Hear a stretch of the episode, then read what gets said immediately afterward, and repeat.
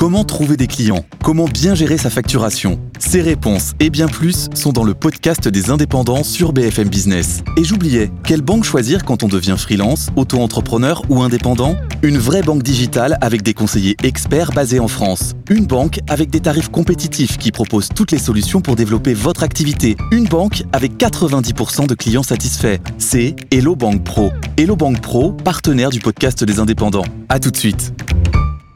FM Business présente Tous les jours, j'entends quoi De nouvelles solutions, de nouvelles entreprises, de nouvelles levées de fonds. Mais c'est extraordinaire. J'ai dit qu'il y a un vrai souci, il faut créer de l'emploi. Edwige Chevriot, Guillaume Paul, Audrey Tcherkov. Good Evening Business. Allez, bientôt 18h. Soyez les bienvenus comme tous les soirs. Nous sommes là, Good Evening Business, jusqu'à 20h. Bonsoir Audrey. Bonsoir à tous. Bonsoir Edwige. Bonsoir Guillaume, bonsoir Audrey. Dans l'actualité, euh, ce soir, cette conférence sociale sur les bas salaires qui est en train de se terminer à Paris. Est-ce que c'est le grand soir pour la fiche de paye? A priori, non, mais enfin, on va guetter bien sûr les premières annonces d'Elisabeth Borne. Et on suivra ça toute la soirée sur BFM Business. Comment va le monde? Sinon, comment va l'économie mondiale? On va en parler avec votre invité, Edwige. Absolument, invité exceptionnel. Il était hier encore à Marrakech. Évidemment, c'était la rencontre annuelle du FMI, de la Banque mondiale. Pierre-Olivier Gourinchas, le chef économiste du FMI, est notre invité dans un instant. Il part demain à Washington. Un FMI plutôt optimiste, mais de plus en plus Mmh. prudent, évidemment, avec les événements. Et puis, je lui poserai aussi la question sur la conférence sociale. Est-ce qu'il faut augmenter les bas salaires? Intéressant d'avoir son point de vue. Ça sera dans 10 minutes. Et puis à 18h30, nos experts arrivent dans la foulée, Audrey, bien sûr. Et oui, alors justement, dans les experts ce soir, eh bien, cette conférence sociale, les bas salaires avec les premières réactions syndicales et puis le dossier Atos avec cet énième rebondissement puisque le président du groupe a démissionné. Et puis le nouvel aver- avertissement de Thierry Breton, c'était aujourd'hui sur BFM Business qui, il appelle les réseaux sociaux à modérer plus que jamais. Ça en fait des feuilletons. hein. Voilà le programme non exhaustif, bien sûr. Good Evening Business, on est ensemble jusqu'à 20h. Et à tout de suite. La minette d'Atos, elle voulait me joindre, mais j'ai pas eu le Good temps de Evening. Business, le journal.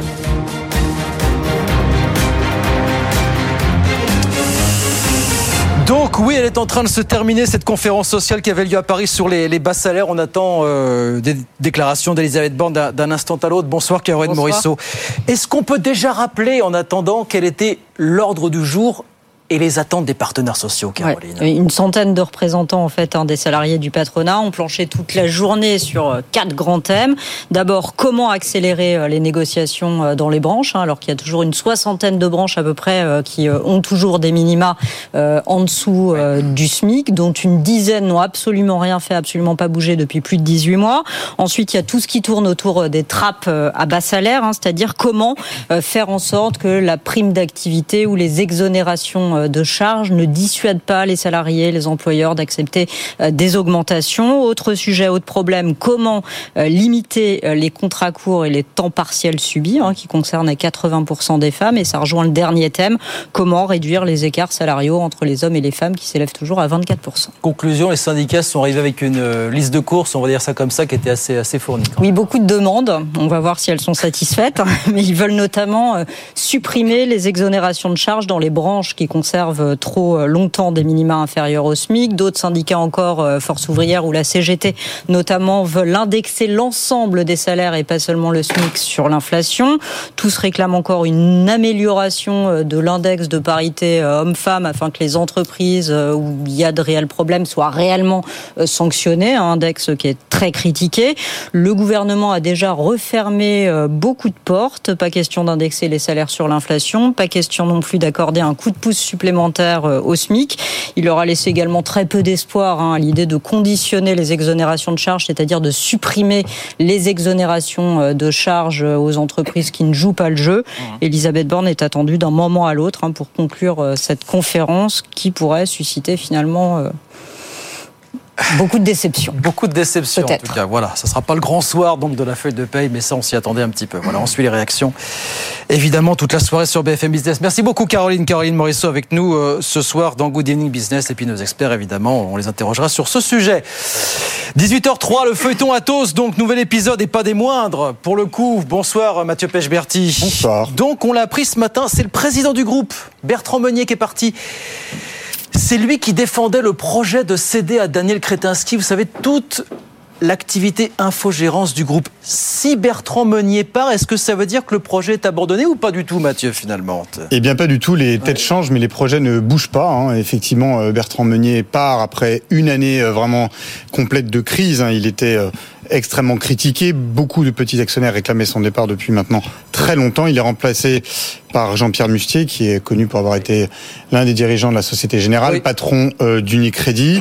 Et effectivement, si les têtes changent, en tout cas les projets et la stratégie ne changent pas. Euh, Jean-Pierre Mustier a d'ores et déjà déclaré euh, officiellement dans un communiqué de presse qu'il ne changerait pas la stratégie, qu'il poursuivrait la vente effectivement de ses activités de, de gestion hein, de parc informatique d'Atos, hein, les activités historiques d'Atos à l'homme d'affaires tchèque Daniel Kretinsky. Alors peut-être que quelques éléments financiers seront modifiés à la marge, en tout cas c'est ce qu'on nous dit chez Atos, mais globalement ça ne change pas. Atos a fait en revanche un énorme effort il ne pouvait pas faire pire de toute façon sur la communication financière, hein, qui était, qui est elle aussi critiquée et qui a été notamment l'objet d'une cible d'une plainte pour information trompeuse de la part d'un actionnaire, hein, le, le, fonds activiste Siam, auprès du parquet national financier. Donc voilà, beaucoup de documents ont été euh, publiés ce matin sur la communication financière et notamment autour de cette vente à Daniel Kretinsky.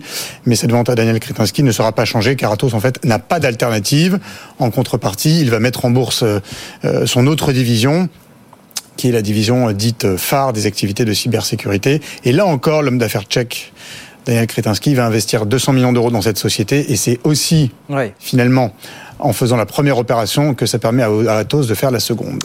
Là, on nous parle d'un petit changement de timing. On va décaler légèrement la session. Oui. Mais c'est fait pour quoi Ça, c'est pour essayer de se rabibocher avec les fonds activistes, les fonds minoritaires? Oui, c'est fait pour prendre du temps, pour parler à tous ces gens-là, à calmer le jeu Compliqué, et à faire patienter tout le monde. Voilà, on est dans une guerre de tranchées chez Atos ouais. depuis deux ans maintenant. Ouais et elle continue. Elle continue.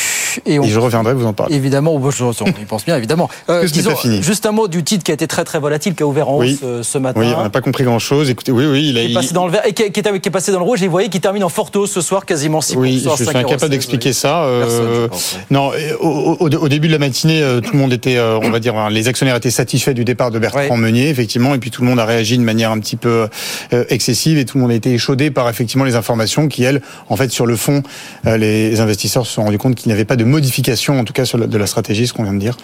Après, pourquoi ça rebondit en fin de journée? Peut-être Wall Street, je ne sais pas. Eh bien, écoutez, on suivra en tout cas ce feuilleton, évidemment, sur BFM Business. On en reparlera avec vous tout à l'heure aux alentours de 18h40. Mathieu, à tout à l'heure. Thierry Breton, lui, était l'invité de 90 minutes business ce midi. Il a au micro de Frédéric Simotel, l'Europe va continuer à faire pression pour que les réseaux sociaux bannissent autant que possible les contenus les plus controversés en lien avec le conflit entre Israël et le Hamas. Il veut faire appliquer le DSA dans les règles, Thierry Breton. Écoutez l'ensemble des responsables de ces plateformes, qu'il s'agisse d'Elon Musk, qu'il s'agisse de Mark Zuckerberg, euh, de Sundar Pichai de, Alphabet euh, YouTube, euh, également pour TikTok et d'autres, ils m'ont tous évidemment dit qu'ils étaient enclins à prendre les mesures pour faire respecter la loi, parce qu'ils ne peuvent pas euh, s'interdire un accès à, à, 450 millions de, consommateurs.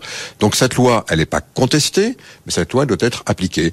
Alors, pose des questions, euh, on les aide à le faire, c'est un changement majeur hein, de, paradigme, mais elle sera appliquée. Voilà, Thierry Breton ce midi sur BFM Business. Pression de l'Europe qui paye, l'air de rien, puisque depuis l'avertissement lancé avant le week-end par Bruxelles, TikTok a annoncé avoir supprimé plus de 500 000 vidéos en lien avec ce conflit et interrompu quelques 8000 live streams. Le groupe affirme aussi qu'il a renforcé dernièrement ses équipes de, de modération. 18h07. Euh, alors c'était prévu, vous savez que le tunnel du Mont Blanc est fermé à partir d'aujourd'hui pendant deux mois pour des travaux de maintenance. Ça n'était pas arrivé depuis plus de 20 ans et ça va évidemment sérieusement charger les grands axes entre la France et l'Italie. Jean-Baptiste Huette. Depuis cet été, plus de trains entre Turin et Paris. La ligne ferroviaire est fermée après un éboulement. Une situation qui pénalise gravement le fret ferroviaire. Avec aujourd'hui cette fermeture du tunnel du Mont Blanc, ça se complique un peu plus. Ce sont environ 1700 camions chaque jour qui vont être reroutés vers le tunnel de Fréjus ou à la frontière de Ventimille. De quoi mettre un peu plus la pression sur les axes qui relient les deux pays. Plus largement, c'est tout le tissu économique de Turin, la capitale du Piémont, qui s'inquiète. Le transport routier va s'intensifier de quoi créer de graves congestions, prévient le président de la Chambre de commerce de Turin. Même son de cloche du côté des syndicats de transport routier italiens, où l'on explique que le déplacement du trafic vers des itinéraires alternatifs plus coûteux, plus longs, va avoir un impact sur la compétitivité. Il faudra attendre la réouverture du tunnel du Mont Blanc le 18 décembre prochain pour retrouver une situation moins tendue. De quoi en tout cas apporter de l'eau au moulin des partisans du tunnel ferroviaire Lyon-Turin. Projet très décrié, actuellement en cours de construction. Pourra absorber plus de 700 000 camions par an. Voilà, que de joyeuseté en vue entre la France et l'Italie. Et puis grande question, qui est candidat à l'attribution euh, des droits du foot français euh, sur les années 2024-2029 on va pas tarder à être fixé puisque les candidats ont déposé leurs offres ce matin. Nous sommes donc partis pour un huis clos de deux jours pendant lesquels la Ligue va les examiner, ces offres, essayer de faire grimper les enchères. C'est un scénario digne d'une série Netflix. D'ailleurs, on vous racontera ça tout à l'heure. Dans le journal de 19h, 18h08 en attendant, on va sur les marchés. Votre rendez-vous avec Mailboxes, etc. Emballage, expédition et logistique pour entreprises et particuliers. Nos solutions sur mbefrance.fr. Les marchés, c'est Clémence Tanguy qui est avec nous ce soir du côté de Renext à la Défense. Bonsoir Clémence, petite hausse ce soir à Paris pour, pour débuter la semaine. Bonsoir. Oui, petite hausse. Hein. Le CAC 40 a clôturé à 7022 points en hausse de 0,27%. Mais c'est une hausse tout de même hein, qui redonne un peu d'air au marché après quatre semaines consécutives de baisse. Parmi les plus grosses hausses du CAC 40, on peut citer Worldline avec 2,71%, Unibail 2,18% ou encore ArcelorMittal à 2,05%. On va pas revenir sur le fameux feuilleton Atos, mais là aussi une belle hausse côté européen. Du côté des marchés américains, euh, c'est au vert aussi. Hein. Le S&P 500 500 est à 1,08, le Dow Jones 1,04, le Nasdaq 1,06. Parmi les plus fortes hausses du Nasdaq, on peut citer Nike, Intel ou Microsoft. Alors attention quand même parce que l'équilibre reste fragile, hein, notamment du fait de la situation géopolitique euh, au Proche-Orient, l'élargissement possible du conflit. Alors ça se voit très clairement euh, sur certains actifs comme le pétrole, par exemple. Hein, le Brent est quand même remonté euh, à dépasser les 90 dollars aujourd'hui. Il est légèrement redescendu à 89 dollars actuellement. Et puis l'or, valeur s'impose auprès des investisseurs avec un once d'or à 1930 dollars. La volatilité est bien présente, elle aussi, hein, aux alentours de 18% aujourd'hui. Attention donc, et puis on peut parler aussi des nombreuses publications qui auront lieu cette semaine, hein, de très nombreuses euh, publications en Europe comme aux US. Il faudra donc guetter les éventuelles nouvelles alertes sur les profits et faire très attention à vos investissements en bourse cette semaine. Merci beaucoup, merci Clémence. Clémence Tanguy avec nous depuis Euronext euh, pour BFM Business. 18h10, Pierre-Olivier Gourin-Chasse, le chef économiste du FMI, invité d'Edwige Chevrillon dans un instant. À tout de suite. BFM Business présente Edwige Chevrillon, la grande interview. Bonsoir à tous, bienvenue dans cette grande interview avec un invité exceptionnel. Surtout, il était à Marrakech hier, il repart demain à Washington. Pierre-Olivier Gorinchas, bonjour ou bonsoir. Bonsoir. Merci d'être avec nous. Vous êtes le chef économiste du FMI. Effectivement, il y a eu les réunions annuelles du FMI et la Banque mondiale, réunions d'automne qui se déroulaient à Marrakech. Mais en fait, c'était prévu depuis longtemps. C'est pas un signe de soutien aux Marocains après le terrible tremblement de terre qu'ils ont connu. C'était prévu. Il n'en demeure pas moins. Je crois que c'est la première fois depuis 2003 euh, que ça se passe dans un pays arabe et puis depuis 50 ans en Afrique. Tout à fait. Alors c'est quand même c'est quand même un soutien euh, au Maroc et c'est une décision qui avait été prise en 2018 mais qui avait été reportée euh, suite à la pandémie et euh, après évidemment le, le, tremblement de terre du mois de septembre, la question s'est posée de savoir si on pouvait maintenir ces réunions annuelles et tout le monde je crois voulait les maintenir. C'est un signe de soutien très fort. Alors euh, d'où on regarde, euh, bah, on a de quoi s'inquiéter, hein, Pierre-Olivier Gourinchas, que ça soit évidemment que ça soit en Ukraine, on en a déjà beaucoup parlé, que ça soit en Arménie et que ça soit évidemment en Israël avec ces événements dramatiques. Vos prévisions, elles étaient plutôt optimistes. J'imagine que ça change quand même beaucoup la donne, ce qui se passe et ce qui va se passer. Alors, il est encore un petit peu tôt pour savoir. Donc, je vais commencer par faire un peu le point sur où est-ce qu'on en était, disons, il y a une quinzaine de jours, au moment où on a un peu bouclé euh, notre cycle de prévision qu'on a présenté donc euh, la semaine oui. dernière à Marrakech. Donc, nous, ce qu'on voyait, c'est quand même qu'une économie mondiale qui était en progrès, c'est-à-dire qu'on voyait un ralentissement 3,5% de croissance l'année dernière, 3% de croissance en 2023, 2,9 en 2024, mais euh, donc euh, un ralentissement et surtout du progrès du point de vue de l'inflation. Donc une inflation qui allait baisser de 8,7% l'année dernière, 6,9 cette année, 5,8 l'année prochaine au niveau au niveau global. Donc quand même des signes de progrès. En même temps, pas une économie qui euh, fonctionne sur euh, à 100 à l'heure. Hein. 3% de croissance, c'est très en deçà de la croissance moyenne que l'économie mondiale a connue. Mm. Mettons entre 2000 et 2019, c'est plutôt 3,8. Donc on n'a pas beaucoup beaucoup de croissance. Alors maintenant, effectivement, on vit aussi dans une période où il y a euh, une accumulation de chocs. On l'a connu avec la pandémie, on l'a connu avec l'invasion de l'Ukraine par la Russie, on l'a connu avec le choc énergétique, la poussée euh, de l'inflation, et maintenant, on peut se poser la question de savoir si on va pas avoir de nouveaux chocs qui vont venir déstabiliser l'économie mondiale, que ça passe par et l'énergie, les marchés de l'énergie, etc. Mais je crois qu'il est quand même, il faut rester très très prudent. On suit ça de très près. Et pour l'instant, les marchés euh, de l'énergie, les prix du pétrole ont un peu remonté, mais pas énormément. Euh, et je crois qu'il faut voir comment la situation va, va évoluer. Voilà, qu'est-ce qui pourrait, qu'est-ce qui serait pour vous l'élément déclencheur et de revoir ces prévisions? Parce que quand le FMI revoit ses prévisions, c'est quand même un événement. Vous en êtes pas du tout là, on l'a bien compris. Mais en même temps, qu'est-ce qui pourrait euh, faire que bah, vous ayez de quoi les réviser? Ah bah, Très clairement, si on avait une remontée très forte des prix du pétrole, par exemple, liée euh, à une instabilité au Proche-Orient, au Moyen-Orient, ou à d'autres facteurs par ailleurs, puisqu'on avait quand même eu une remontée des, prix du pétrole entre le mois de juin et le mois de septembre, qui était liée à des réductions de production par les pays de l'OPEC euh, sur cette période-là. Donc nous, nos estimations nous disent si on a un prix du pétrole qui monte d'environ 10%. Donc ça le met à combien? Alors, bah, 10%, comme il est à peu près à 90 actuellement, on va passer presque non, mais à 100%. ça, vous partez de 90. Donc partant, partant de 90, si on monte de 10%, donc on arrive à peu près à 100, ça va faire baisser la croissance mondiale d'à peu près, bah, ça va baisser le, de 0,15% et ça va augmenter l'inflation de 0,4% sur l'année euh, de cette augmentation-là. Donc un effet qui n'est pas négligeable et évidemment il faut suivre ça de près. Le, risque géopolitique, j'en parle un peu tous les jours euh, ici, effectivement, parce que c'est devenu la première cause d'inquiétude pour les gouvernements et puis pour les, chefs d'entreprise. Pour vous aussi, c'est devient le premier risque euh, aujourd'hui alors, un des risques sur lesquels on a beaucoup travaillé, c'est ce qu'on appelle la fragmentation géoéconomique. Oui, ça c'est votre grand mot. Voilà. Alors, c'est pas simplement lorsqu'il y a un conflit militaire, un conflit armé. C'est ce qu'on voit monter, c'est les tensions commerciales.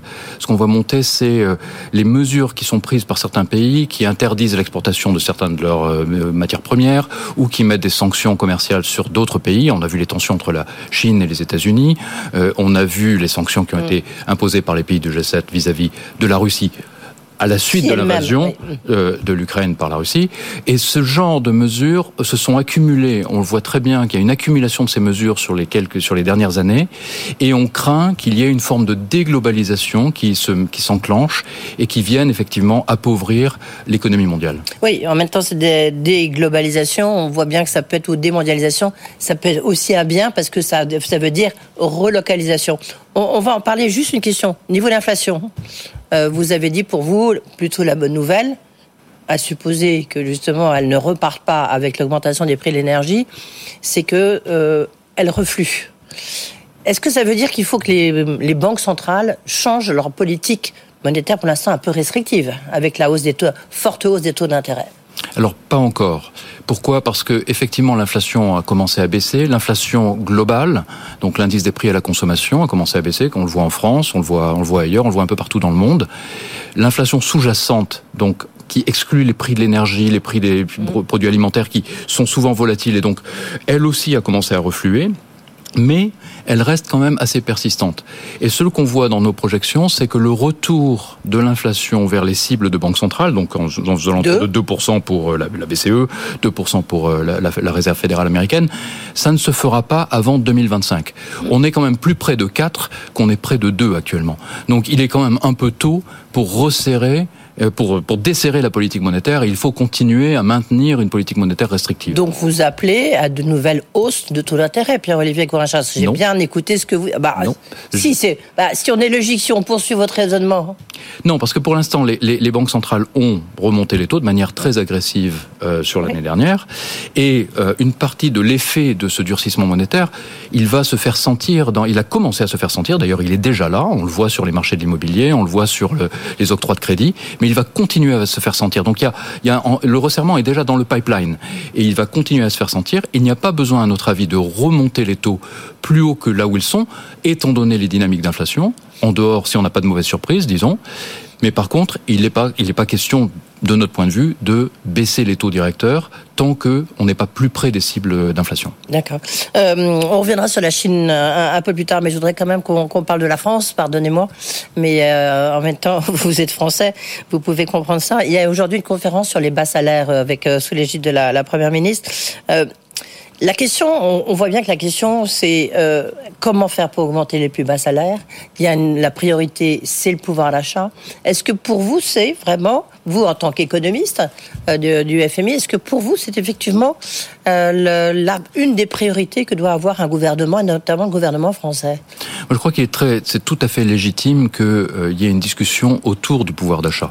Ce qu'on a vu avec la montée de l'inflation en 2021-2022 et encore en 2023, c'est quand même une érosion considérable de ce pouvoir d'achat. Une inflation cumulée qui est quand même très importante. Et les salaires, au début, n'ont pas suivi.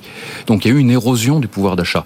Et il est tout à fait légitime que dans ce contexte-là, euh, il y ait des revendications qui cherchent à rattraper un petit peu cette érosion du pouvoir d'achat, un petit peu à la compenser, à augmenter les salaires pour revenir à des niveaux de revenus réels qui soient euh, à peu près similaires à ceux qu'il y avait avant. Alors, dans le contexte européen, il y a un petit, euh, il y a une petite nuance à apporter. C'est quand même une partie de cette inflation, et ça, on a fait beaucoup de travaux là-dessus, on voit très bien que l'inflation européenne, elle est très liée à la montée des prix de l'énergie. Or, l'énergie en Europe, c'est un bien importé. On en produit très oui. peu. Donc, lorsque les prix de l'énergie augmentent, c'est un chèque que l'Europe envoie au reste du monde, aux producteurs à qui on achète euh, les sources primaires d'énergie. Et donc, l'Europe a été appauvrie par le choc énergétique.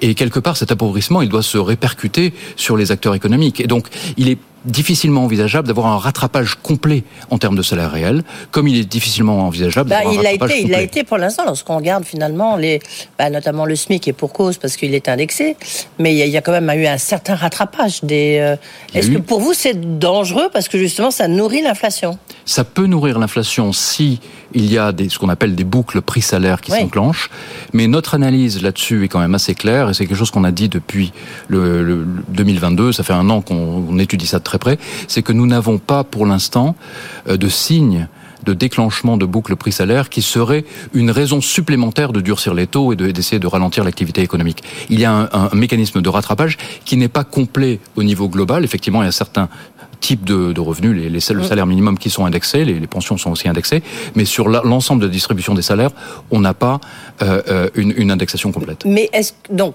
si j'ai bien compris, ça ne doit pas forcément être une priorité. Vous comprenez que la discussion se tienne, se déroule, mais pour vous, euh, dès lors que c'est surtout un choc énergétique, il n'est pas nécessaire d'augmenter les salaires. Non, mais il y a une partie de euh, l'inflation qui s'est répercutée sur les prix assez rapidement oui. et euh, plus lentement sur les salaires. Donc, il est normal qu'il y ait Donc, c'est quoi votre préconisation? La préconisation, c'est que les questions de pouvoir d'achat sont des questions essentielles pour les, Français qui Mais il faut, il faut, le faire. Enfin, donc, il faut, faut la... en discuter. Il faut avoir. Mais est-ce qu'il faut la, la résoudre cette question de Vous voyez ce que je veux dire? Est-ce qu'il faut prendre des, des, décisions un peu comme bah, questions de toute façon, aujourd'hui les décisions sur les sur les bas salaires, à mon avis, de ce que j'en comprends, elles ne sont pas prises directement par le gouvernement. Il y a, il y a, il y a un salaire minimum, il y a, qui est légiféré, mais sur les salaires minimums, après c'est des accords après, entre les, accords entre les acteurs, les branches. Oui, etc. non, mais vous, votre préconisation Donc, en tant que FMI Notre préconisation, c'est que s'il y a un rattrapage, ce n'est pas nécessairement une source d'inquiétude. Ce rattrapage-là est légitime, il est normal, tant qu'il est raisonnable, et donc on n'est pas particulièrement impliqué. Et sur les dynamiques de salaire qu'on a vues en France ou ailleurs dans d'autres pays européens, on n'a pas vu de dynamique qui serait euh, explosive sur ce sujet-là. Ce qui est quand même très frappant, quand même, ça se voit pas trop, je trouve, à travers vos prévisions et les propos que vous avez tenus la semaine dernière. C'est le décrochage européen, quand même. Parce que cette question, l'appauvrissement du pouvoir d'achat, lorsqu'on voit qu'en France, le salaire médian est 2000 euros, lorsqu'on vit notamment en Ile-de-France, on se dit qu'on ne sait pas comment les gens peuvent, faire. Mais c'est vrai aussi en Allemagne, qui sont quand même les deux moteurs euh, économiques de l'Union européenne. Là, euh, est-ce que ce décrochage ne vous, ne vous saute pas aux yeux? Bah, Il nous saute aux yeux depuis un certain temps. Et puis alors là, on le voit très bien. Dans, dans effectivement, c'est un des thèmes de notre dernier rapport. C'est les divergences qu'il y a entre différentes régions du monde, à la fois au sein des pays riches, au sein des pays émergents et entre les deux groupes. Et ce qu'on voit très bien, par exemple, c'est que l'économie américaine se porte plutôt bien. En fait, nous avons révisé à la hausse nos prévisions de croissance et que par contre euh, l'économie euh, européenne euh, a subi un choc qui est plus important, hein, puisqu'on en a parlé, ce choc énergétique. Nos prévisions de croissance sont quand même à 0,7% pour l'année 2023. L'Allemagne est en récession, à moins 0,5%. Et donc, on va avoir une difficulté euh, en Europe qui est un peu plus importante et euh, un retour à la croissance qui va être un peu plus compliqué. Ensuite, quand on regarde à moyen terme, c'est aussi quelque chose qui nous inquiète, c'est que ce qu'on voit, c'est que le rattrapage du choc du Covid, euh, ce qu'on appelle les cicatrices du Covid, lorsqu'on regarde si les économies ont réussi à revenir à leur niveau pré-Covid ou à la tendance qu'on pouvait prévoir, qu'on pouvait anticiper pour l'économie, en 2019, c'est-à-dire en imaginant que le Covid n'ait pas eu lieu. Les États-Unis sont déjà au-delà. Euh, les pays de la zone euro n'ont pas encore rattrapé la tendance hmm. qui, dans laquelle ils s'inscrivaient en 2019 et avant. Et les pays émergents et les pays pauvres sont encore plus bas. Donc il y a vraiment une grande disparité euh, sur les trajectoires de moyen terme. Oui, vous, pensez que l'Europe est un peu victime de cette, euh, de cette guerre entre les États-Unis qui se portent quand même plutôt bien la Chine, même si justement vous avez des prévisions de croissance, vous les avez vu, revues plutôt euh, à la baisse, est-ce que l'Europe peut se retrouver un peu coincée ou disparaître dans une trappe, puisqu'on parlait de trappe, une trappe économique, trappe mondiale, dans cette fragmentation économique que vous, avez décrit Alors il y a effectivement un ralentissement de la Chine qui est lié à ce stade essentiellement aux problèmes qu'ils ont sur le marché immobilier. Ils ont une crise immobilière qui est assez importante et qui est loin d'être résolue. Donc on a évidemment la, la croissance de la Chine est à 5% cette année, c'est un chiffre élevé, mais ce qui est beaucoup plus bas que les chiffres de croissance auxquels on aurait pu s'attendre pour ce pays-là. Et on anticipe une croissance euh, plus faible encore euh, l'année prochaine, aux alentours de 4,2%. Donc une révision à la baisse, à la fois en 2023 et en 2024. Euh, L'Europe, l'Europe est un petit peu. Alors, je pense qu'elle fait face à ce choc énergétique et elle a besoin de faire un pivot sur ses, ses sources d'approvisionnement et sur le coût de l'énergie. Donc, on voit très bien qu'il y a des décisions qui sont prises par les entreprises en termes d'investissement, en termes de localisation, qui sont guidés par euh, le coût de l'énergie. Or, le coût de l'énergie beaucoup plus faible aux États-Unis, et donc c'est un souci pour, euh, pour l'Europe. Oui, donc on, de nouveau, là, on alimente euh, votre pierre, la pierre qui tourne, la roue qui tourne vers un décrochage européen. Est-ce que la crise de la dette, est-ce que le, niveau de dette de la France, son niveau euh, de, de, dérapage budgétaire. Est-ce que ça vous inquiète, Pierre-Olivier Gorinchas Est-ce que vous dites qu'il faut vraiment que l'Europe retrouve sa discipline budgétaire maintenant? Et surtout la France? Alors il est très important effectivement de retrouver une discipline budgétaire. Il faut, il faut toujours garder à l'œil que les, les, les, marges budgétaires sont très importantes pour pouvoir faire face aux chocs. Et dans ce monde que nous avons décrit, qui est un monde de chocs, de chocs qui s'empilent les uns sur les autres, qui sont plus persistants, qui sont imprévisibles, il faut, il faut avoir un petit peu une attitude de précaution, il faut avoir un petit peu des marges de manœuvre. Or, euh, à la suite de la pandémie, de la crise énergétique, ces marges de manœuvre, elles ont été érodées. Donc il faut les reconstruire. Il faut, il faut remettre les finances publiques sur un sentier qui est quand même un sentier un peu plus vertueux.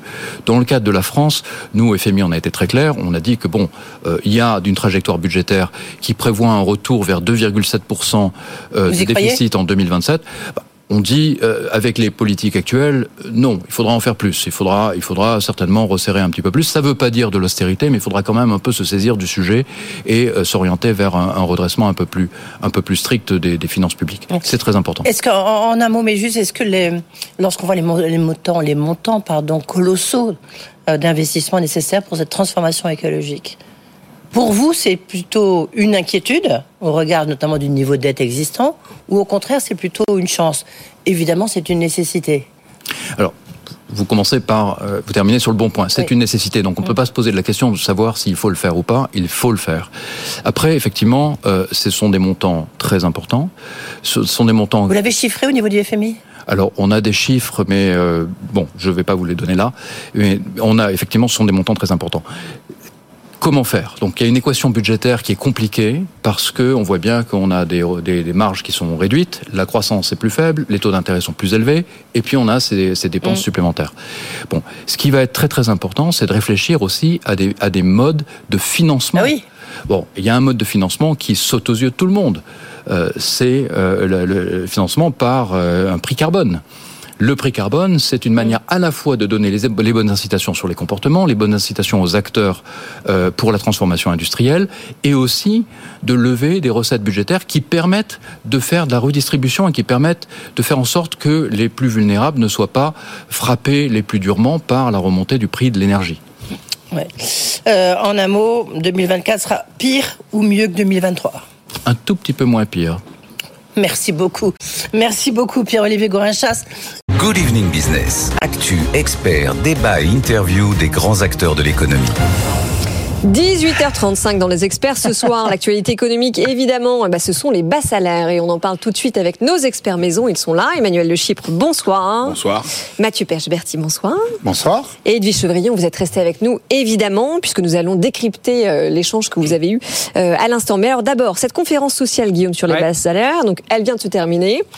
Elisabeth Borne s'est exprimée euh, tout à l'heure au CESE à l'issue des travaux qui ont réuni plus d'une douzaine d'organisations syndicales et patronales et qui a fait eh bien quelques annonces. Bah oui, il y a une menace là. Elisabeth Borne a parlé il y a quelques instants. Elle dit, elle adresse un message aux branches professionnelles. Vous savez que c'était l'un des sujets du jour, évidemment. Elle demande aux branches professionnelles de faire des efforts, vous savez, sur ces minima salariaux qui sont toujours situés en dessous du SMIC. Elle dit, si d'ici le 1er juin, il n'y a pas de progrès, nous passerons par une loi. Bah, il se trouve qu'on est en duplex avec Dominique Corona, le secrétaire général adjoint de, de l'UNSA qui est avec nous. Bonsoir Dominique. Est-ce que vous êtes satisfait de voir euh, la Première ministre mettre un petit peu de pression sur le patronat, sur les branches professionnelles ce soir? Oui, bonsoir Guillaume. Oui, c'est un petit peu de pression. Hein. C'est pas non plus euh, la grosse pression. C'est-à-dire qu'effectivement, la première ministre dit que si euh, les, les, branches qui sont infrasmiques n'ont pas négocié d'ici le 1er juin, elle, elle menace effectivement d'arrêter les exonérations de cotisations sociales simplement sur euh, le delta entre le SMIC et le minimum de branches. Donc ça ne va pas euh, bien loin. Nous, nous aurions aimé que ça aille beaucoup plus loin parce qu'il n'est pas acceptable aujourd'hui qu'un certain nombre de branches soient encore dessous du SMIC. Nous avons bien conscience que le SMIC a beaucoup progressé vu l'inflation et que donc il faut laisser le temps aux branches de le faire. Mais quand ce temps-là devient si long et qu'il y a un tassement tel en plus des rémunérations, on ne peut pas le laisser faire. Et nous estimons que c'est un premier pas, mais il fallait aller beaucoup plus loin. Non, mais surtout, Dominique Corona, qu'on peut très bien imaginer que d'ici le 1er juin 2024, euh, les soixantaines de, enfin, la soixantaine de branches euh, qui restent euh, et qui n'est pas rentrée dans le jeu, eh bien, elle aura joué le jeu d'ici là, puisque on a bien vu sur les six derniers mois, elles ont été 70 à peu près justement à rentrer dans les grilles. Nous avons toujours un étiage effectivement d'une soixantaine de branches qui est toujours infrasmique. Voilà, c'est l'étiage à peu près. En général, les branches, a une augmentation du SMIC, dans les 3, 4, 5 mois, elles se mettent en conformité. Et c'est vraiment ces, ces branches-là qui posent une difficulté. Alors si la pression euh, de la Première ministre euh, fait que ces branches se mettent en conformité, tant mieux, on applaudira. Mais toutefois, c'est quand même regrettable aujourd'hui encore d'être obligé de passer par la coercition, le bâton. Voilà, et ça... Euh, donc si ça, ça aboutit, tant mieux. Si ça aboutit pas, il faudra aller à la sanction. La sanction peut-être beaucoup plus forte. D'un mot, Mais il n'y a pas eu que ça. Dominique, d'un mot, d'un mot, qu'est-ce que vous retenez de cette journée, voilà, dont on n'attendait pas forcément monts et merveilles. Est-ce que vous restez, d'une manière générale, est-ce que vous restez sur votre fin ce soir? Alors, il y a des avancées, notamment sur les exonérations de cotisations sociales. Euh, nous avons eu un atelier sur ce sujet où euh, finalement un consensus est apparu sur le fait qu'il fallait continuer à en discuter. Donc ça veut dire que déjà c'est la première fois que partenaires sociaux nous parlons ensemble des exonérations de cotisations sociales. Il y a eu beaucoup de rapports, mais en général, ce sont des rapports de parlementaires. Là, c'est entre nous et on va continuer à en discuter. Est-ce qu'il faut aller au-delà de, au-delà de 1,6 SMIC? Est-ce qu'il faut euh, aller plus loin qu'un 1,6 SMIC, mais avec une pente plus douce dans les exonérations de cotisations sociales?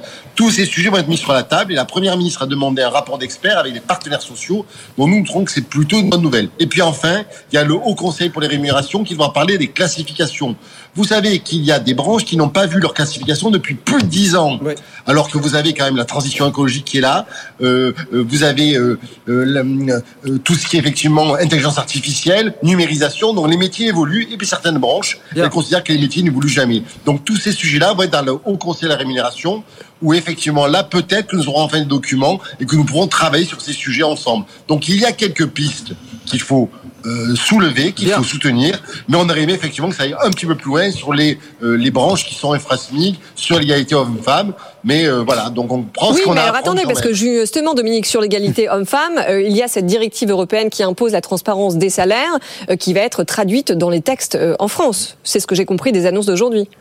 Oui, mais elle devrait être, elle traduite depuis très longtemps. Donc, bien sûr, il y avoir aussi un nouvel, index qui va être négocié avec les partenaires sociaux parce qu'il y a trop, a dans l'index actuel, a des effets de bord qui ne sont pas acceptables. Mais très franchement, euh, ce n'est pas à la hauteur. Il aurait fallu encore aller beaucoup plus loin. Mais au moins, nous avons ce haut conseil pour les rémunérations. Au moins, les employeurs ont décidé de parler des exonérations de cotisations sociales. Donc, il faut en profiter. Je ne dis pas pour autant que la politique sur les exonérations de cotisations sociales se transformera, mais peut-être qu'il pourrait y avoir des changements. Rendez-vous d'ici six mois, d'ici le mois de mai, où il faudra rendre effectivement le rapport. Edwige Chevrillon. Dominique, on a juste une toute petite question. Quelles sont les, les branches qui restent? Quelles sont les grosses branches qui emploient encore beaucoup de monde et qui n'ont pas encore signé, qui sont encore justement avec ce problème euh, de minima sociaux? Alors, pour l'instant, on, avait- on- on ne les connaît pas, du moins moi je ne les connais pas, mais par contre la Première ministre a explicité, et a, a explicité, elle a dit très clairement qu'elle allait faire du name and shame, c'est-à-dire que cette fois, D'accord. elle a dit que si effectivement d'ici le mois de juin, elle ne se mettait pas en conformité, elle publierait la liste. Donc on va savoir. La, la, Une la, bonne la- fois pour toutes. la numéro 1 de la CFDT évoquait, la numéro 1 de la CFDT évoquait quelques secteurs, je crois comme le caoutchouc, les labos pharmaceutiques, ça fait partie Oui. des, Les quelques, des quelques secteurs qui sont dans, dans le collimateur là Dominique aujourd'hui. hein. Oui, oui, très certainement. Mais le name and shame peut effectivement faire évoluer les choses parce que si vous dites à des salariés, ben, votre branche professionnelle ne négocie pas, eh bien, vous n'avez peut-être pas envie d'aller effectivement euh, dans, travailler pour euh, ces secteurs-là. Donc ça peut être aussi une bonne chose. Mais il faut dire des choses aujourd'hui, voilà. Et euh, je voulais aussi revenir 30 secondes sur les exonérations de cotisations sociales. Nous avons demandé, nous, à l'UNSA, la transparence. Nous estimons qu'aujourd'hui, les employeurs et les salariés doivent savoir par entreprise combien l'État paye de cotisations à la place des employeurs.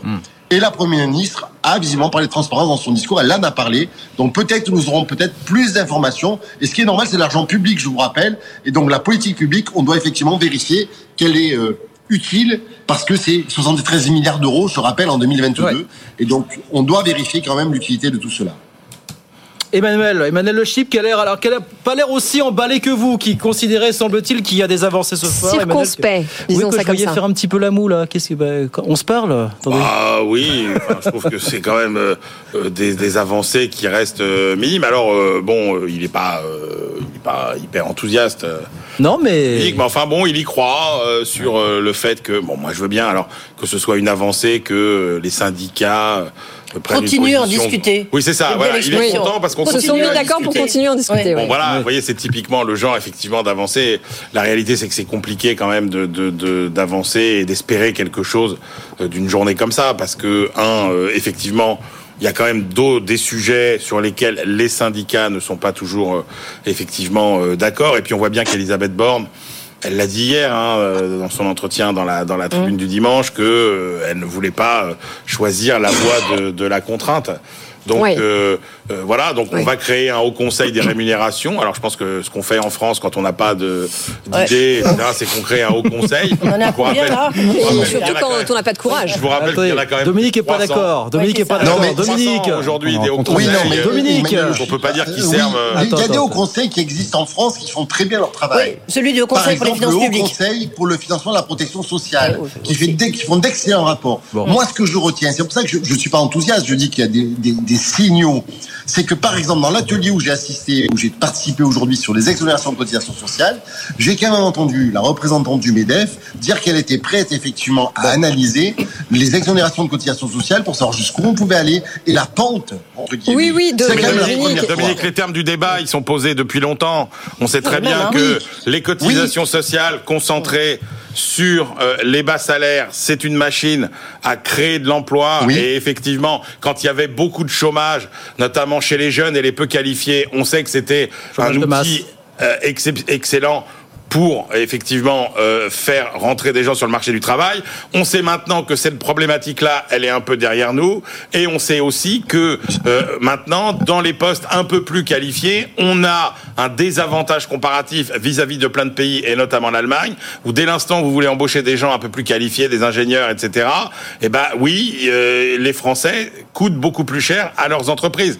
Et, et, Alors- ouais, et on, en, on en est finalement on n'a pas. Alors, alors c'est bien que vous en ayez discuté, mais euh, je veux dire, on est toujours un peu dans ce dans ce débat-là, quoi. Mais Oui. c'est pas. Non mais attendez, je, je rajoute aussi à ça, de. Dominique, je rajoute aussi à ce que vient de dire Emmanuel, que pour répondre au sentiment de, de déclassement social qui est vécu par une grande partie de la population française aujourd'hui, il faut rebâtir un système fiscal qui soit sain et qui permette de gagner plus quand on travaille plus, ce qui n'est pas le cas aujourd'hui en France, ce qui n'est plus le cas aujourd'hui en France. C'est pour ça qu'aujourd'hui, nous avons aussi parlé de l'accès au droit et de la prime d'activité. On voit qu'il y a des trappes à bas salaire. On voit effectivement que la prime d'activité, des fois, ne joue pas pleinement son rôle et qu'il y a donc des améliorations à apporter. Toutefois, je voudrais dire quand même, euh, sur les, les salaires au-dessus de 1,6 SMIC, tous les rapports démontrent quand même que les exonérations de cotisations sociales, sur entre 2,5 et 3,5 notamment, entre 2,5 et 3,5 SMIC, tous les rapports démontrent que ça n'a aucune utilité sur la productivité ni sur l'emploi. Donc je mets un petit bémol par rapport à ce que M. Le Chypre disait, parce que euh, quand on a besoin de ces salariés-là, on les embauche. Parce qu'on en a besoin pour la productivité, des ingénieurs, etc., etc. C'est pas sur la concurrence sur les plus bas salaires en général. Mais le fait que le MEDEF n'ait pas fermé la porte à ces discussions est plutôt un signe que nous trouvons encourageant. C'est-à-dire que oui, il y a une volonté. Alors je ne dis pas qu'on va y arriver. Hein. Je ne dis pas que le gouvernement va nous, va, va nous suivre, mais au moins on aura des chiffres, au moins on, aura- on va faire des On, simulations. on a Par entendu exemple, votre optimisme. Bon, on ressent un peu plus par exemple, Oui. dernier, dernier exemple. Très vite, très vite, 10 je- secondes, Dominique, ouais. 10 secondes. Euh, on a une discussion avec l'UDP sur euh, les exonérations de cotisations sociales. Est-ce que un boulanger doit avoir les mêmes exonérations de cotisations sociales qu'un grand hypermarché dans ce qui, par par exemple, pour ce qui est la boulangerie? Pas sûr.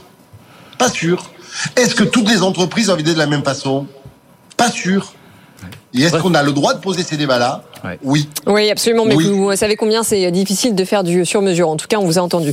Merci. On l'a fait pour les chômeurs, hein, on l'a fait, on a, quand il y a eu des chômeurs qui ont soi-disant fraudé, on a, on a ratiboisé tout le Ah monde. ouais, vous voyez. ouais. Donc, quand c'est possible pour les entreprises, c'est possible pour les assurés sociaux, c'est possible pour les entreprises quand Ah, mais il semblerait effectivement qu'on ait posé des, des questions effectivement aujourd'hui qu'on ne posait pas. Donc euh, effectivement, bah, comme quoi ça, c'est toujours bénéfique de se parler. Merci beaucoup en tout cas Dominique d'avoir été Merci avec nous ce soir. Dominique. Corona, secrétaire général adjoint de l'UNSA. Merci, à très vite avec plaisir sur le plateau, évidemment sur euh, sur BFM Business. Il nous reste 10 minutes avec deux beaux sujets à 18h47.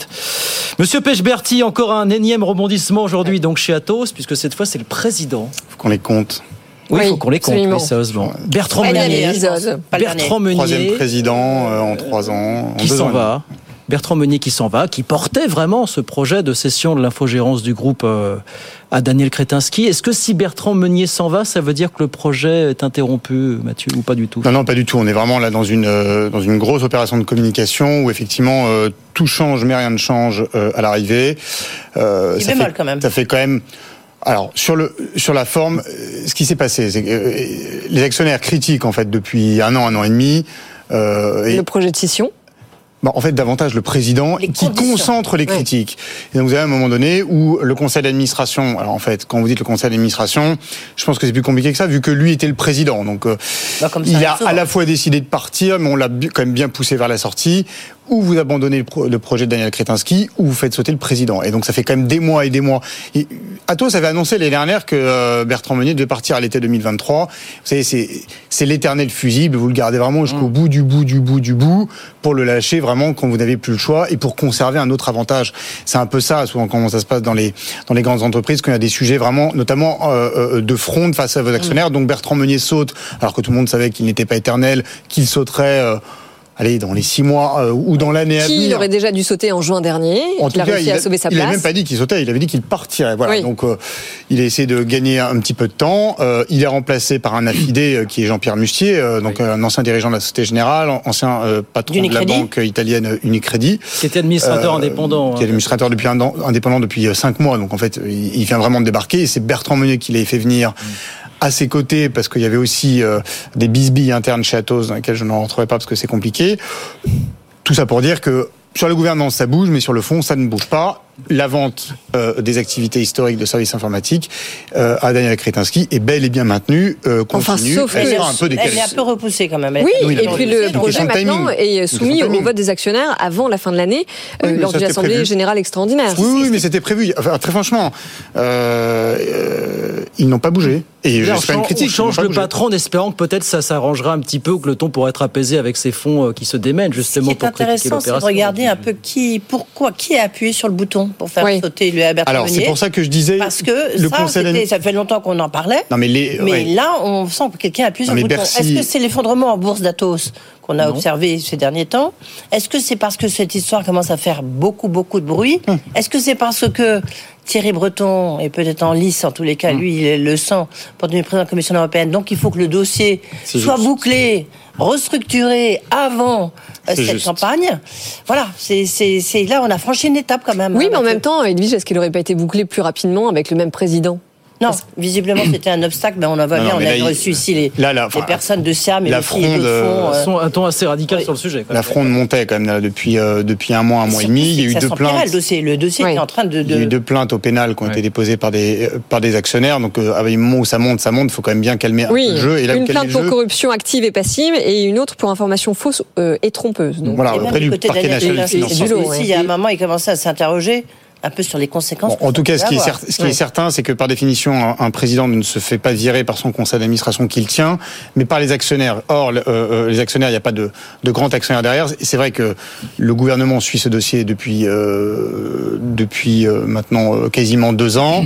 Et je note quand même une chose. Accélération, je pense, là. Il y a eu une accélération et euh, je note quand même une chose, c'est que à côté de la nomination de Alors voilà, il y a, nous, Il y a eu la nomination d'un nouveau directeur général aussi, la semaine dernière. Oui, et un, et un vice-président en plus au milieu de tout ça. Oui, c'est ça qu'il faut regarder, euh, qu'il faut vraiment pas oublier, c'est que euh, euh, il y a un nouveau président, il y a également un vice-président. Alors ça peut paraître des, des nominations qui ne servent à rien. Bon, c'est un poste honorifique, mais il s'agit de Laurent Collet-Billon, qui a été le directeur général de l'armement, donc la- l'administration, la grande administration du ministère des Armées. Je rappelle que le ministère des Armées est le premier client d'Atos, notamment sur des contrats effectivement de cybersécurité et pas seulement.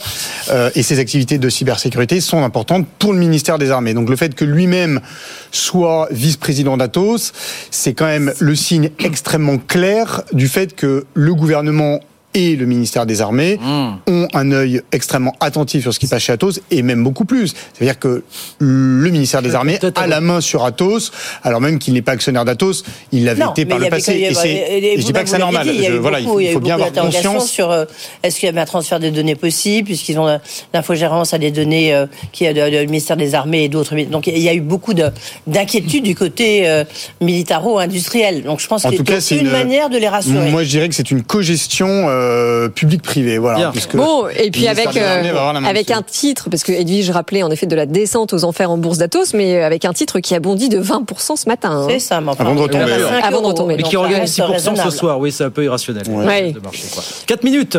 Alors 4 minutes, on essaye de, de terminer sur un sujet euh, évidemment positif et aussi un peu passionnant. Edwige, vous avez échangé tout à l'heure avec Pierre-Olivier Gourinchas, qui est le conseiller économique, économiste, voilà, chef chef économiste économiste du FMI.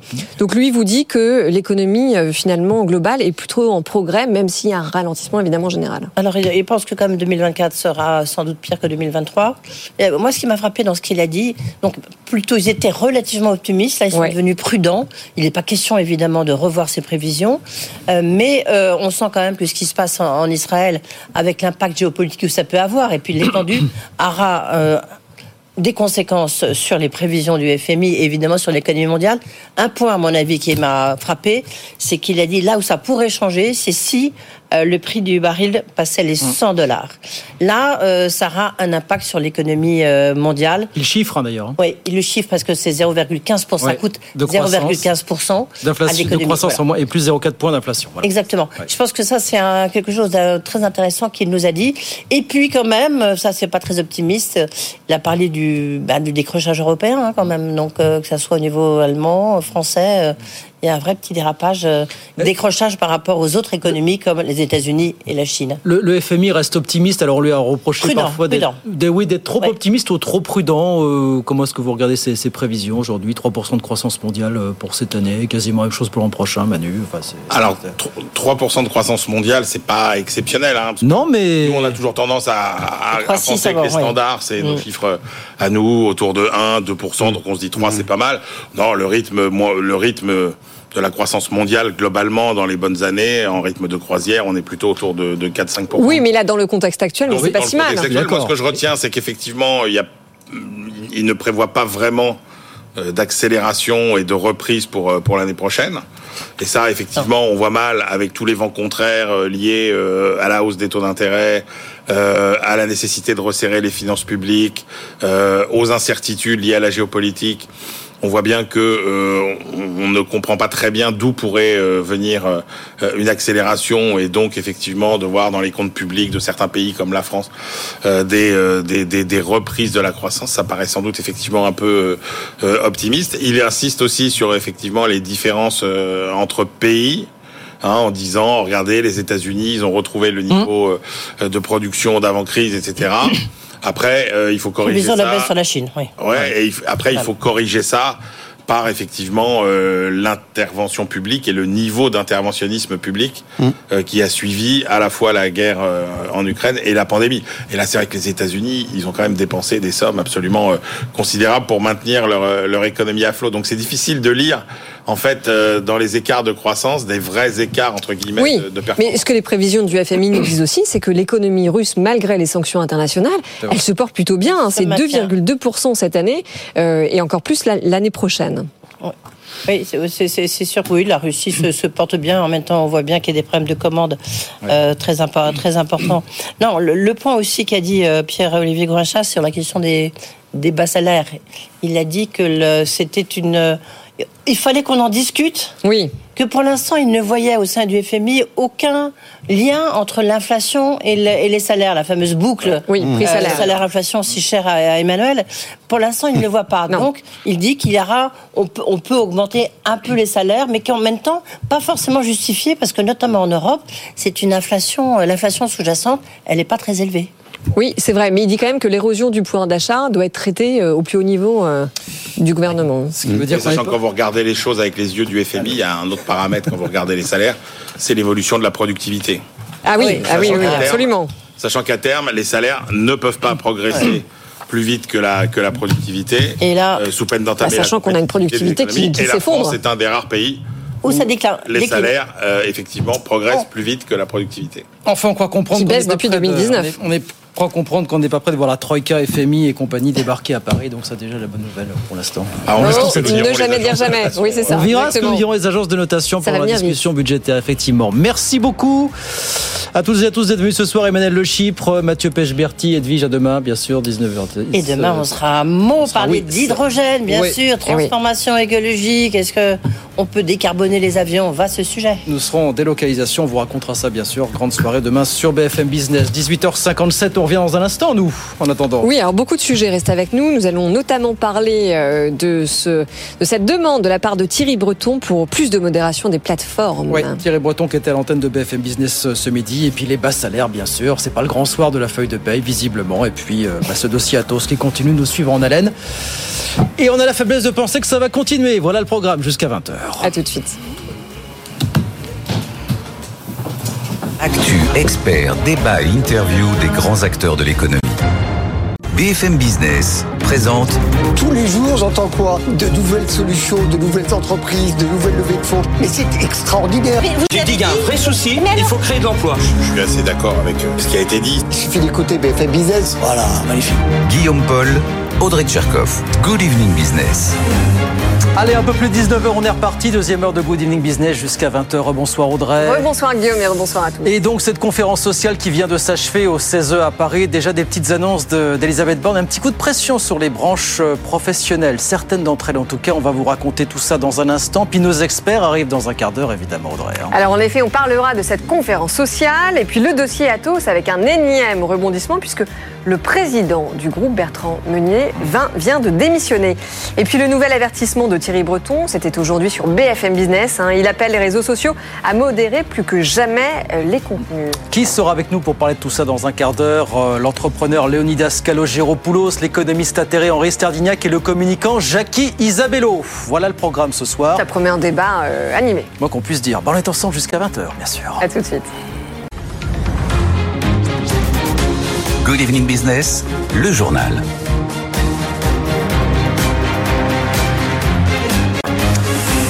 Donc, elle vient de s'achever il y a ça quelques instants, cette conférence sociale sur les bas salaires qui s'est tenue toute la journée avec Elisabeth Borne et les partenaires sociaux. La première ministre qui a mis un petit coup de pression sur les branches professionnelles, ceux qui ne jouent pas le jeu du côté des minima sociaux aujourd'hui encore. Écoutez.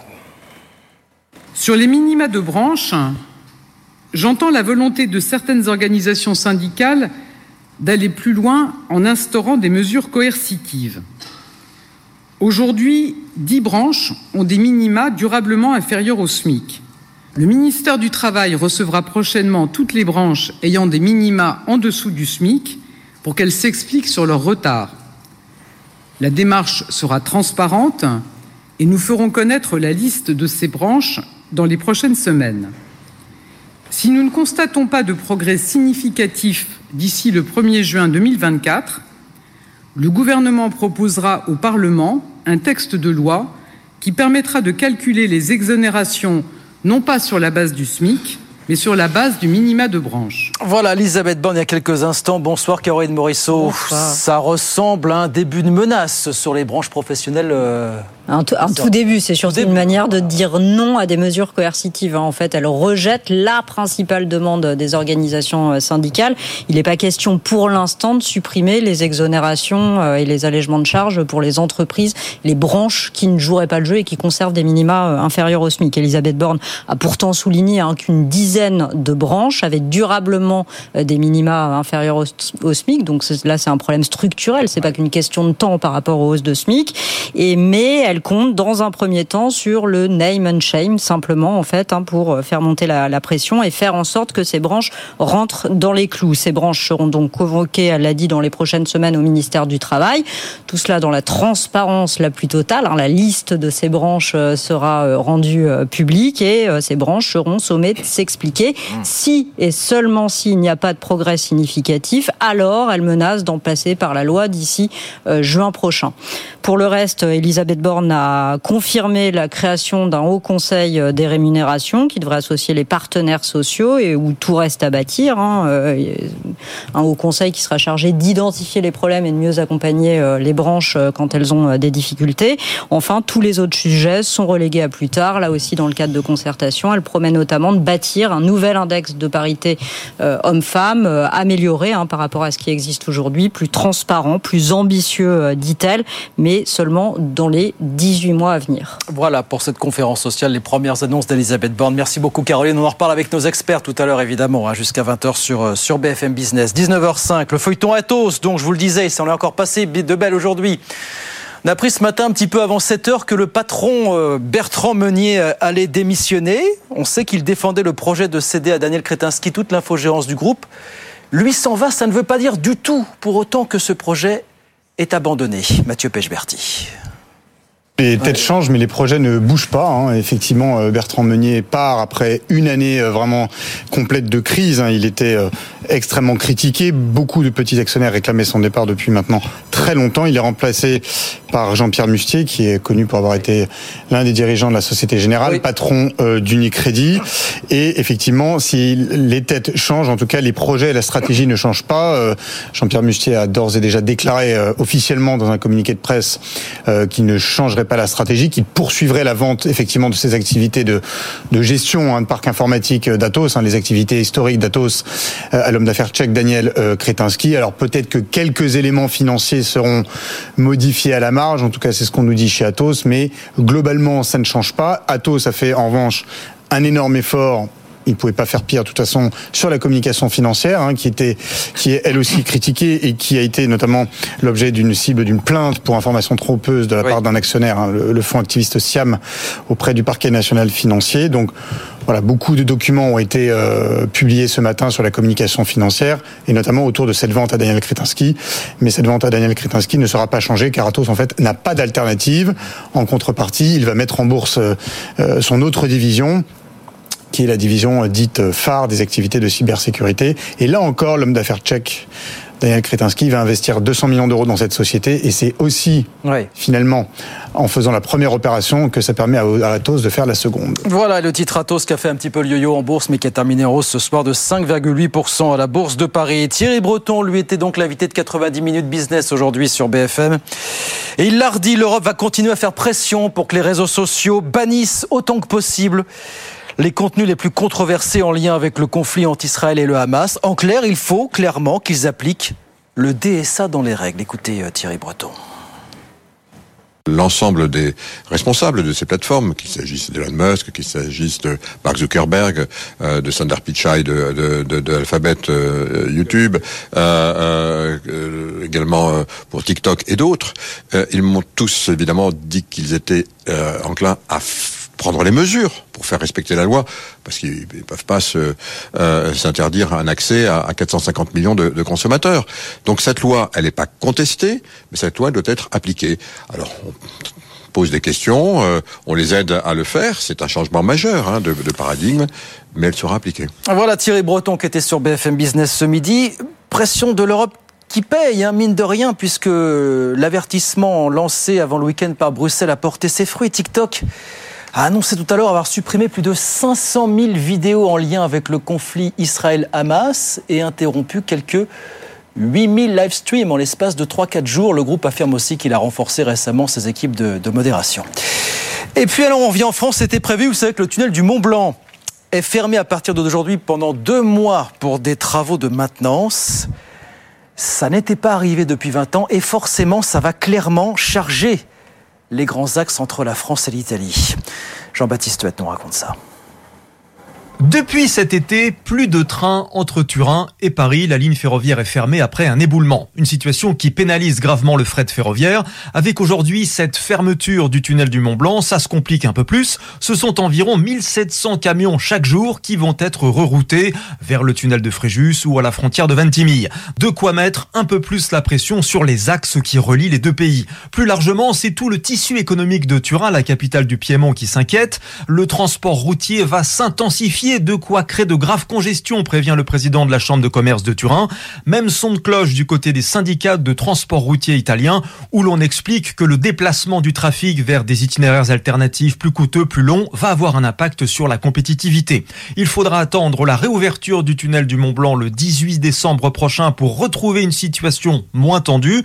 De quoi en tout cas apporter de l'eau au moulin des partisans du tunnel ferroviaire Lyon-Turin, projet très décrié, actuellement en cours de construction il pourra absorber plus de 700 000 camions par an. Jean-Baptiste Huette, et puis grande question, qui est candidat à l'attribution euh, des droits du foot pour la période 2024-2029 bah, on va pas tarder à être fixé puisque les candidats ont déposé leurs offres ce matin. Nous sommes donc partis là pour un huis clos de 48 heures pendant lesquelles la Ligue va tout examiner, tout éplucher et essayer de faire monter les enchères. C'est un scénario digne d'une série de Netflix. Justine Vassogne.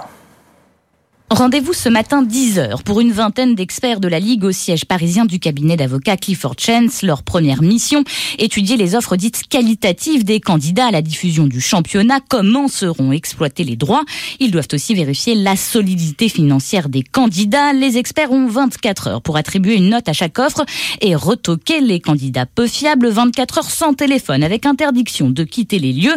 Des lits de camp sont prévus, un coin douche également. Mardi matin débutent les enchères à proprement parler avec cinq lots sur la table. Le premier, le plus prestigieux avec les matchs du vendredi et du dimanche soir, est mis à prix à 530 millions d'euros. Une somme jugée trop élevée par certains qui redoutent un échec de ces enchères. Le cas échéant, il faudra négocier de gré à gré. Sur les rangs, on devrait retrouver Beansport, Eurosport, Dazn et Amazon, mais sans doute pas Canal+, en froid avec la LFP, qui a fait savoir qu'il ne déposerait pas de dossier. Voilà, le grand feuilleton des droits du foot euh, en France. Justine Vassogne avec nous sur BFM Business. 19h11. On retourne sur les marchés. Je vous donne la clôture à la, Bourse de Paris. Petite hausse, toute petite hausse ce soir pour débuter la semaine, plus 0,27%, 7022 points. Bonsoir Clémence, on vous retrouve Clémence Tanguy à, Euronext pour BFM Business. Comment ça se passe à, Wall Street à la mi-séance Clémence? Bonsoir, et ben ça se passe bien à Wall Street. Un petit hausse aussi à Wall Street. hein. Tous les indices sont au vert avec un Nasdaq Composite à 1,25, un Dow Jones à 1,12 et un Standard Poor's à 1,20. Donc euh, cette petite hausse se confirme aussi sur les marchés américains. Mais euh, petite hausse euh, quand même. hein. Il y a quand même toujours de la volatilité. Il y a quand même certaines actions qui s'en sortent plutôt pas mal, hein, notamment Nike à 2,18%, euh, Intel qui gagne 1,85%, Goldman Sachs figure aussi parmi les plus fortes hausses du Dow Jones. Mais l'équilibre reste fragile. hein. Rappelons la situation au Proche-Orient qui pèse lourdement sur euh, le cours du pétrole. hein. Il a été au-dessus des 90 dollars pendant toute la journée avant de descendre sous ce palier à la fin de la journée quand les États-Unis ont accepté d'assouplir les sanctions contre le pétrole vénézuélien. La volatilité a baissé aussi un petit peu à ce moment-là, mais elle est quand même toujours élevée, hein, à peu près à 17%. Enfin, c'est surtout le grand retour de l'or, l'or euh, qui euh, s'échange à 1935 dollars l'once. La valeur refuge séduit les investisseurs, les investisseurs en ces temps d'incertitude, d'incertitude avec un contexte macroéconomique assez compliqué. Merci beaucoup Clémence. Clémence Tanguy donc à Euronext pour BFM Business. 19h13, on revient avec Audrey Tcherkov et nos experts qui nous accompagnent bien sûr jusqu'à 20h. À tout de suite. BFM Business présente Good Evening Business, les experts du soir. 19h17. euh, Dans l'actualité ce soir, eh bien évidemment cette conférence hein, sur les bas salaires qui vient de se terminer à Paris. Bon, c'est pas le grand soir de la fiche de paye, mais on va quand même en parler avec vous, messieurs. Henri Sterdignac, bonsoir. Bonsoir. Économiste à l'OFCE et puis membre des économistes atterrés. Léonidas Calogéropoulos, bonsoir. Bonsoir. PDG fondateur de Médiation et Arguments et d'Entrepreneurs pour la République. Et puis Jackie Isabello, euh, bienvenue sur ce plateau à nouveau.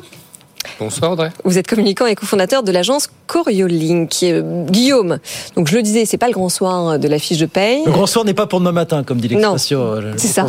Néanmoins, Elisabeth Borne a fait quelques annonces. Bah, il y a une petite pression qu'on attendait effectivement de la Première ministre qui s'est exprimée il y a de ça une grosse demi-heure, qui dit je donne jusqu'au 1er juin aux branches professionnelles qui ont des minima sociaux encore situés sous le SMIC pour faire des progrès significatifs. Sinon quoi? Sinon on passera par la loi tout simplement. Écoutez la Première ministre. Sur les minima de branche, j'entends la volonté de certaines organisations syndicales d'aller plus loin en instaurant des mesures coercitives. Aujourd'hui, dix branches ont des minima durablement inférieurs au SMIC. Le ministère du Travail recevra prochainement toutes les branches ayant des minima en dessous du SMIC pour qu'elles s'expliquent sur leur retard. La démarche sera transparente et nous ferons connaître la liste de ces branches dans les prochaines semaines. Si nous ne constatons pas de progrès significatif d'ici le 1er juin 2024, le gouvernement proposera au Parlement un texte de loi qui permettra de calculer les exonérations non pas sur la base du SMIC, mais sur la base du minima de branche.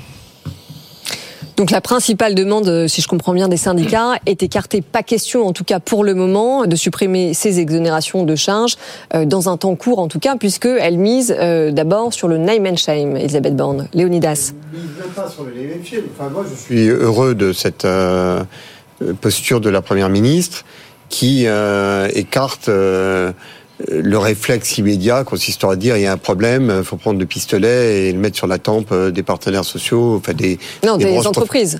Alors, oui, des branches. Des, branches professionnelles, oui. oui. des branches et derrière les branches, Ouais. il y avait été question de le mettre sur les entreprises. Donc, euh, euh, et finalement, ce que dit la première ministre, c'est dit bah, il y a probablement un certain nombre d'ajustements à apporter.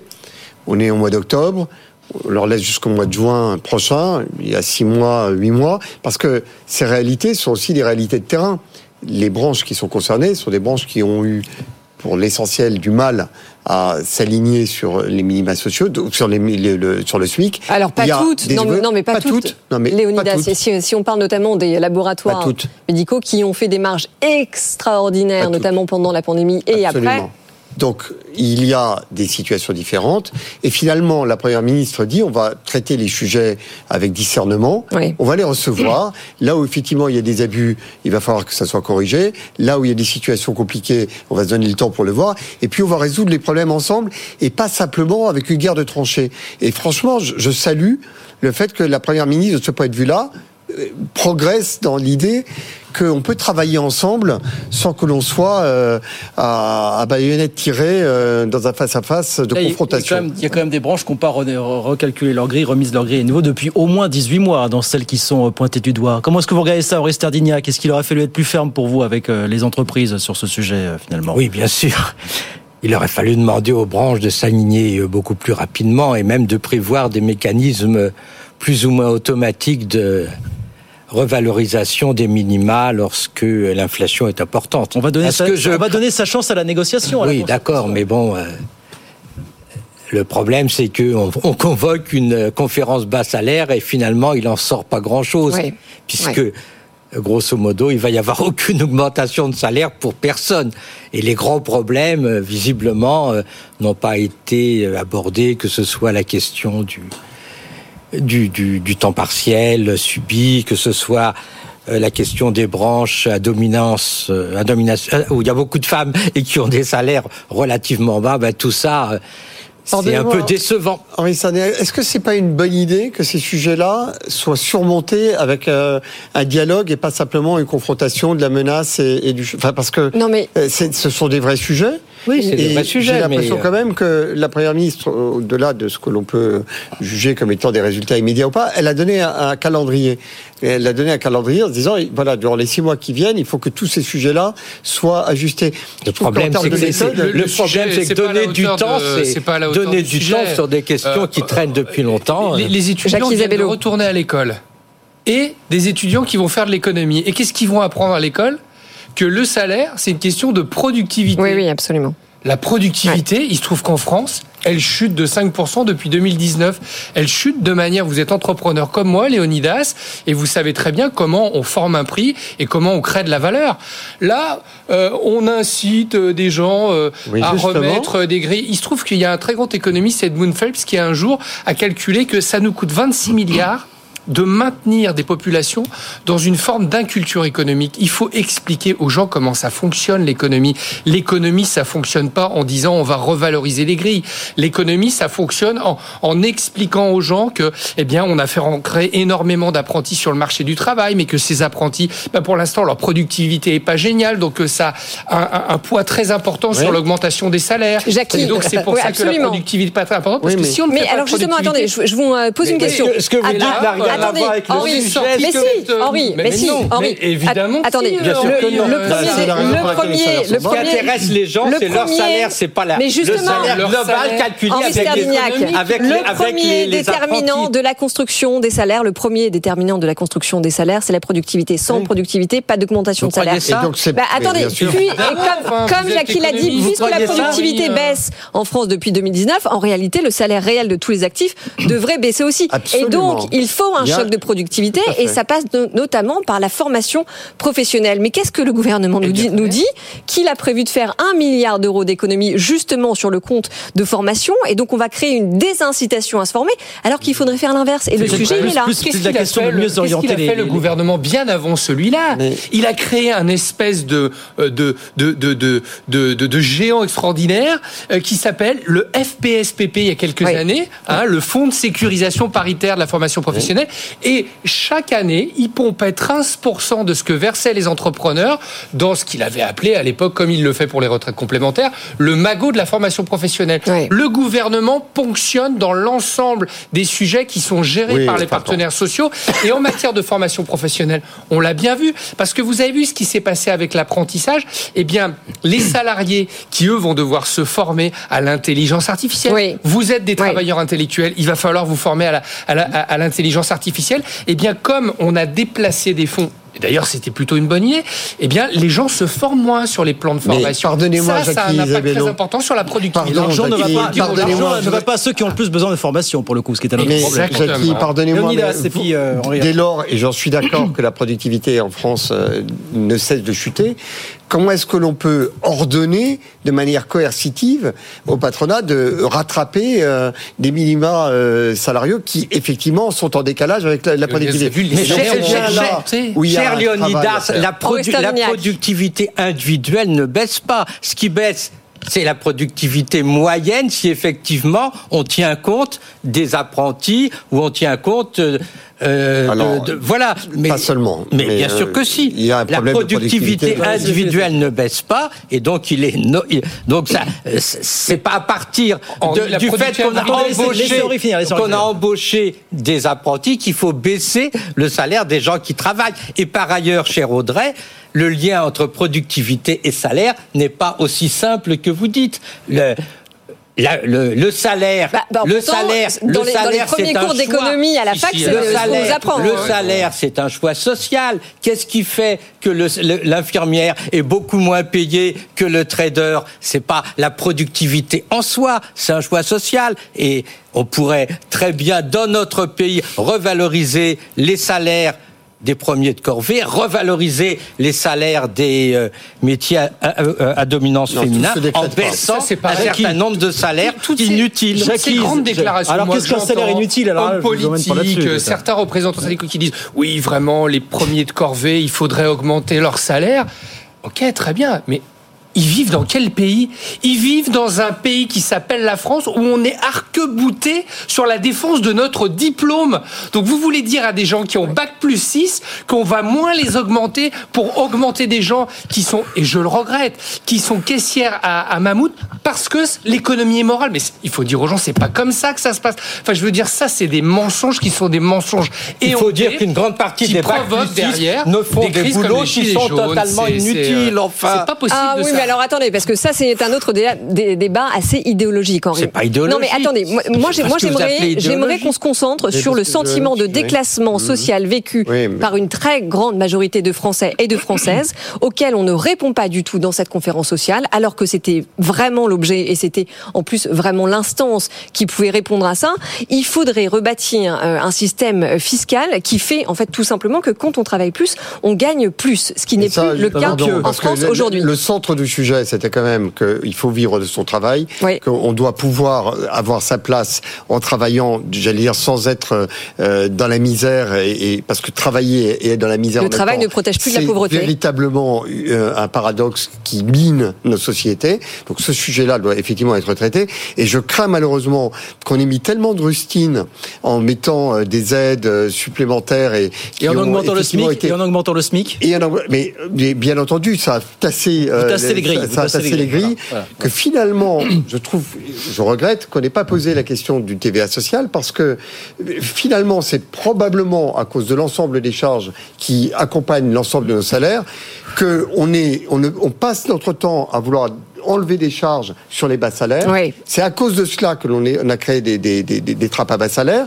Et finalement, parce que l'on a un déséquilibre majeur dans le fait que tout notre système de protection sociale repose uniquement sur les salaires.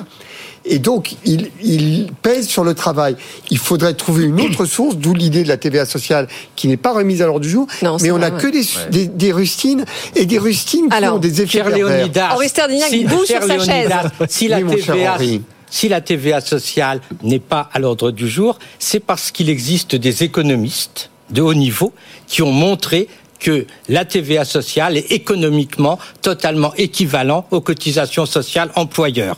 C'est et donc essayer de dire on va baisser les cotisations sociales pour augmenter la TVA sociale, ça ne servirait strictement à rien. Je peux vous donner les références Alors, écrites dans des dans Je des, serais dans tellement des heureux que revues l'ensemble de nos scientifiques de importations, sur le et vous pied- savez sur qu'avec euh, l'effet 200 per- milliards de 30 déficit, secondes, on a 30 beaucoup de- de- de- d'apportations, que nos apportations puissent financer notre protection sociale, ça serait à mes yeux un Ça se, ça se, 30 ça se secondes condit, sur- Léonidas, quand on n'a pas étudié le sujet. Allons L'effet pervers de la. Non, mais bon, Allons jusqu'au Jackie Isabello. La démarche, vous la connaissez. On a eu une vision idéologique du travail. Mm. On a créé les 35 heures et on y a ajouté 70 milliards de rustines de, cotisations sociales qui ont été réparties, enlevées. Et qu'est-ce qu'on a créé? On crée des stocks de gens qui restent toute leur carrière au SMIC.